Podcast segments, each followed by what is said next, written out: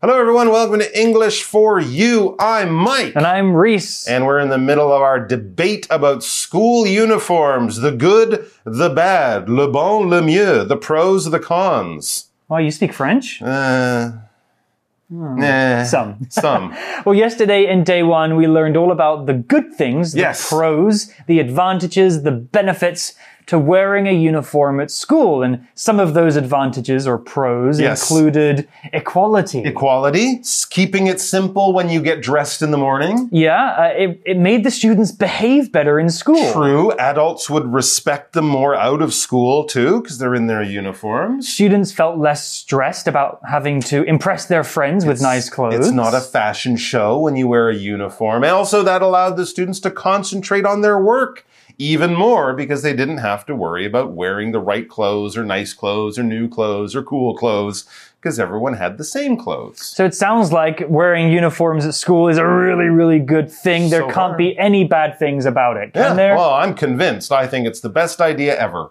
Maybe we should look at the article from day two Oh. and see if there are any negative points about wearing uniforms. Hmm. Reading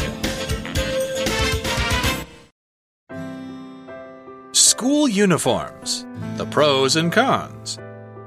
The cons of school uniforms. Elaine, I don't think school uniforms have improved my school life. My family lives in poverty, and it's hard to pay for my uniforms. This fact reduces my chance for an equal education.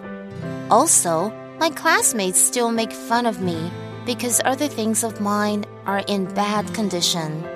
The uniform doesn't hide that. Mr. Guo. My family cares about free expression.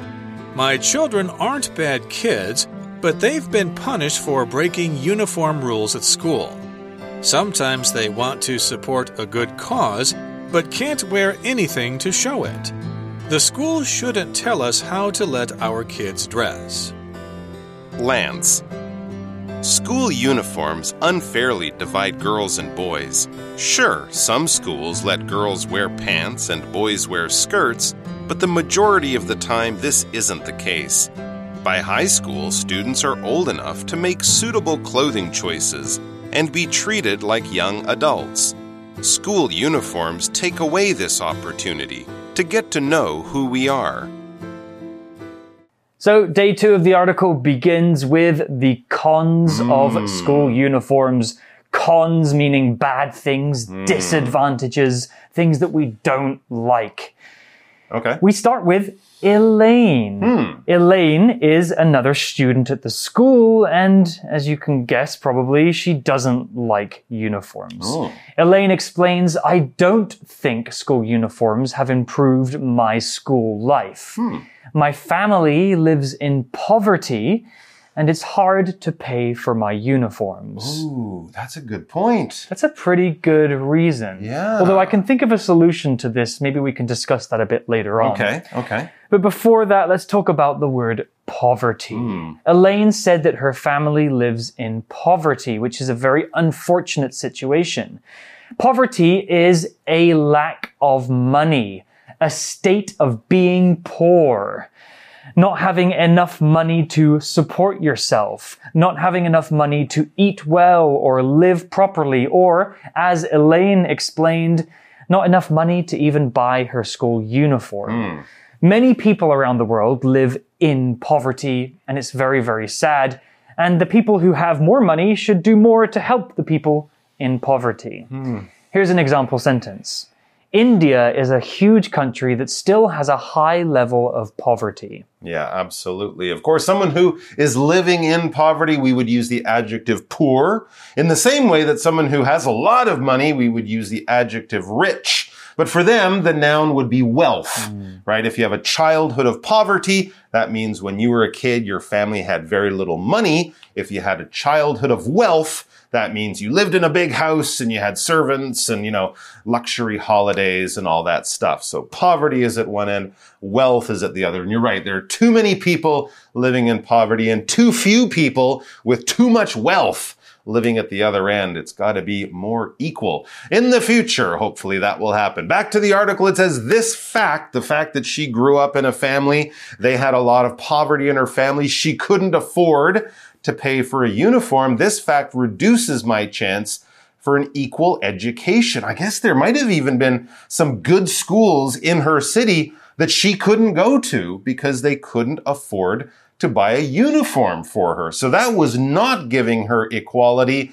That was give, making her less equal in education. She couldn't go to that school just because her family wasn't rich enough. And in the same way that we mentioned wearing uh, your own clothes to school might leave you open to teasing from some mean other students, Elaine says also my classmates still make fun of me because other things of mine are in bad condition. Her poverty shows in other ways. The uniform doesn't hide that. She could wear a uniform, mm. but she still has, you know, the not so cool and cheaper shoes and yeah. her bag is kind of old. Maybe it's the bag her brother used before her for a few years, you know, all of that. So it doesn't really hide the fact that her family isn't rich. It just sort of hides one part of it, but it comes out in other ways. So it isn't a magic cure for te- to uh, you know to avoid teasing from student to student. All right, so here we also had this word to reduce, right? To reduce basically means to go down, especially when we're going down in number. We don't mean going down like from the the fifth floor down to the first floor, but we mean going down as a number. So the temperature in the country will be reduced or will reduce as we go from summer to winter, right? The temperature goes down. As people leave a place, the number of people inside that place, that number will reduce. It will go down. For example, this medicine should help to reduce your high temperature. So if you take the medicine and follow the doctor's orders, your temperature, which was maybe 37, 38 degrees in a few hours or by tomorrow, should be reduced, go down to a more healthy 36 or something like that. All right, and we also had this term to make fun of. Yeah, it's not nice to make fun of people, especially when you're the student like Elaine who is being made fun of by your other mean classmates. Yeah, it means to like laugh at people, no. maybe you know tease them about no, things that they can't really help. Do that. That's not. No, leave you, me alone. You loser. Oh man. Don't make fun of people. No, don't do it. We also saw the word condition, which is the state of something.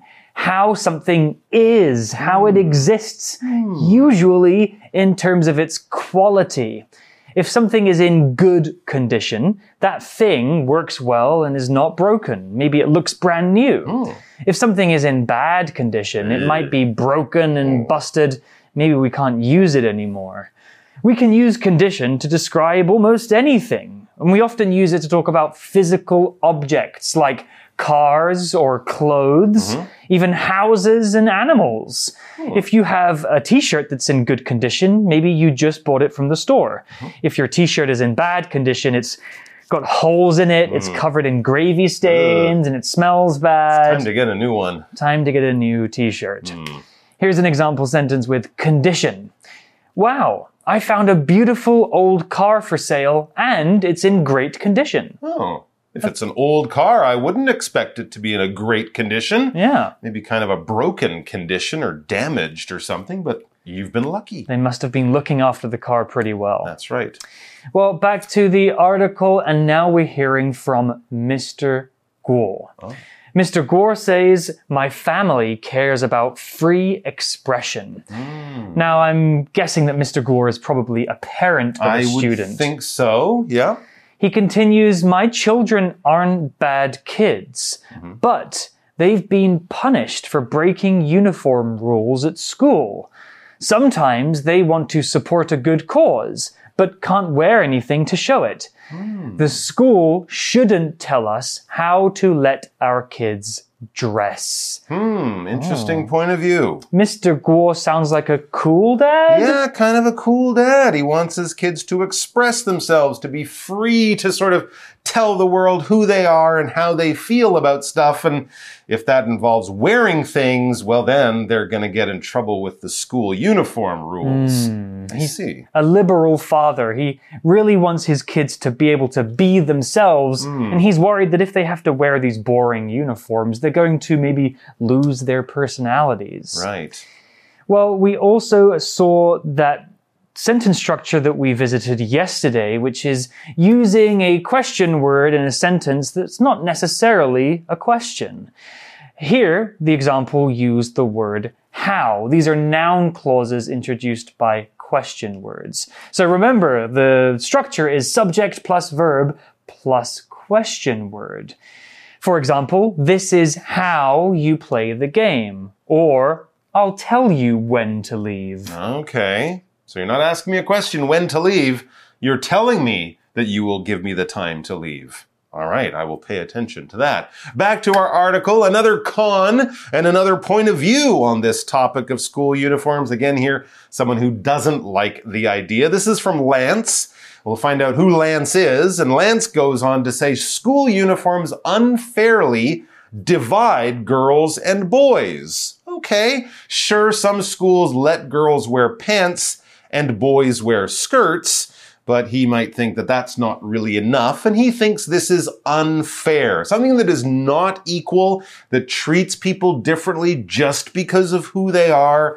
We would say that is not uh, that is not fair, or it is unfair. And so, if you do something in that not fair, not equal kind of way, you are doing it unfairly. All right. So, for example, if the uh, the teacher only picked the tall students to go visit the basketball courts or something like that, the students would say, Hey, you picked those students unfairly. You only picked the tall ones. Maybe some of the shorter students love basketball more than they do. Why are they the only ones who get to go on this fun experience? So that's a good question. So he thinks it's treating students unfairly, the boys and the girls. True. If the school uniform is skirts for girls and pants for boys, and you're the kind of girl who doesn't like to wear skirts because your legs get cold in the winter, then the school might say, I'm sorry, you just have to wear that. And that is kind of unfair. It is unfair. Yeah. So Lance was saying that there might be some schools that allow boys to wear skirts and girls mm-hmm. to wear pants. Okay. But he goes on to explain, but the majority of the hmm. time, this isn't the case. Ah, okay. And the case here is that boys wear pants and girls wear skirts. Right. Like there are some schools that might let the wear the, let the students dye their hair color, but most of them, most of the schools out there, they don't let the students do that. Yeah, the majority don't. Majority. Let's talk about that word. The word majority is used as a noun and it quite simply means more than half of something. More than 50%. In other words, it basically means most of something, the majority. If we're talking about time, we can say the majority of the time.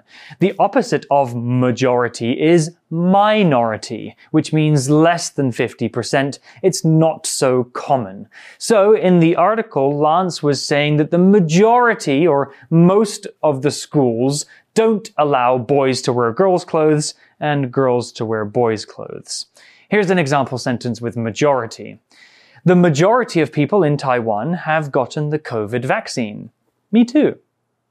And we also had that to be the case. If something is the case, that's the way it is. That's the reality. That is what is happening now. It might change. It might not be the way we like it. We might want it to be different, but if it is the case, that is the situation now. That's the way it is, in other words. All right, back to the article. So this person continues and says, by high school, students are old enough to make suitable clothing choices and be treated like young adults. Wow, I can imagine myself saying that when I was a, that age as a student. You kind of think, hey, I'm 17, I'm 18, I'm almost at the end of high school. I can choose my own clothes. I'm not going to come to school wearing my bathing suit in the summer or something crazy like that. Just let me pick a few different things to wear because Yeah. I'm tired of my uniform. Because that person thinks, you know, older kids are mature. They are able to make wise choices and pick suitable clothes to wear to school. I think most kids would be once they get a little older. All right, so yeah, if something is suitable, it's kind of like that word we looked at yesterday when things are appropriate. It fits the situation.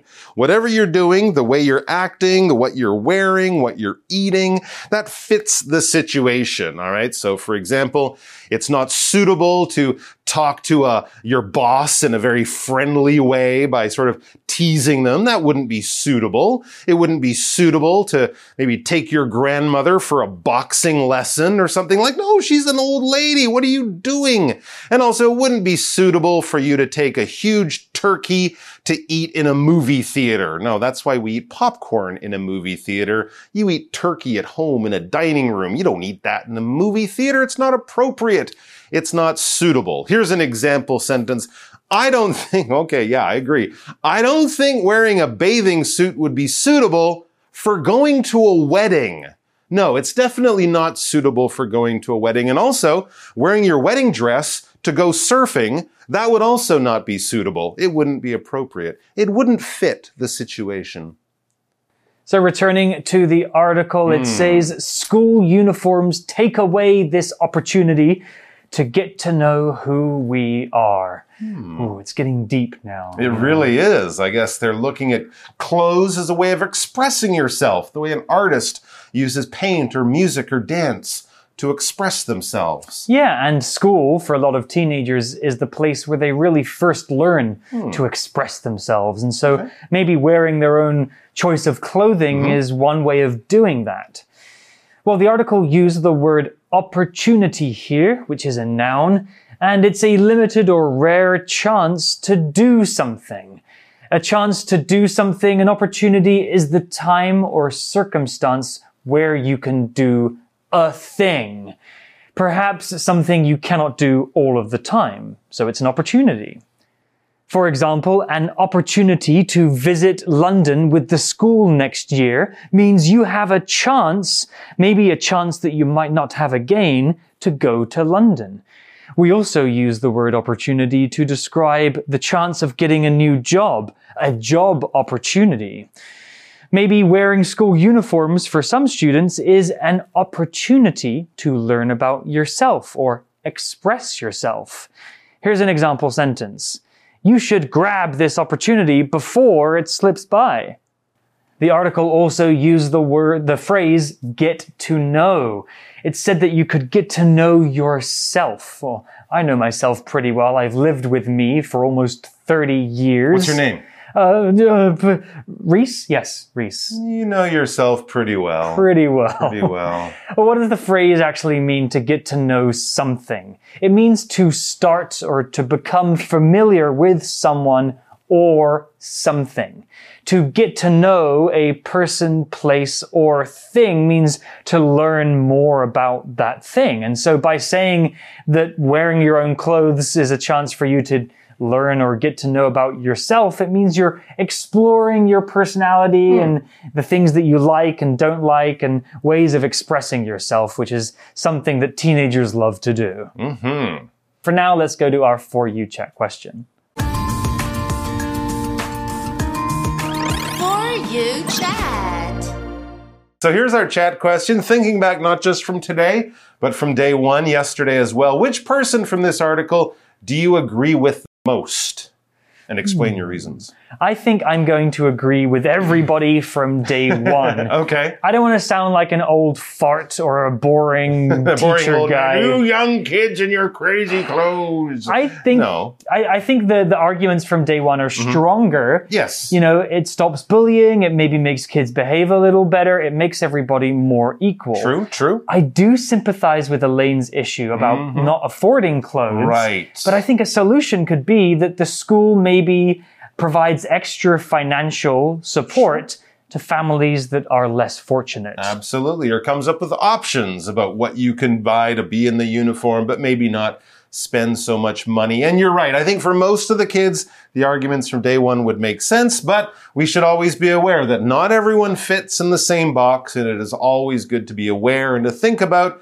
and be considerate of people like the ones we met in day two, who maybe just for them, school uniforms don't really work. Because if it's just for them, there's probably lots of other people who would agree as well. Thanks for listening to us, guys. Enjoy wearing your school uniforms or not, depending on what school you go to. And don't worry, soon you will be able to all pick your own clothes and eventually you become really famous, really rich, really successful, and you'll wear the same clothes every day like Steve Jobs did. so you'll have your own uniform. That's something to look forward to. Enjoy Bye. the future. Vocabulary Review Poverty. This area is experiencing terrible poverty. Many families can't even afford food. Reduce. After Jason reduced the amount of sugar in his diet, he started losing weight right away. Condition. This dress is over 200 years old, but it's still in good condition because it has been stored carefully. Majority. The majority of people in this area have technology jobs, but some work in other fields too. Suitable. This coat seems like a suitable choice for today's cold weather. Opportunity. When Alice saw that her school was opening a new art class, she took the opportunity to join it.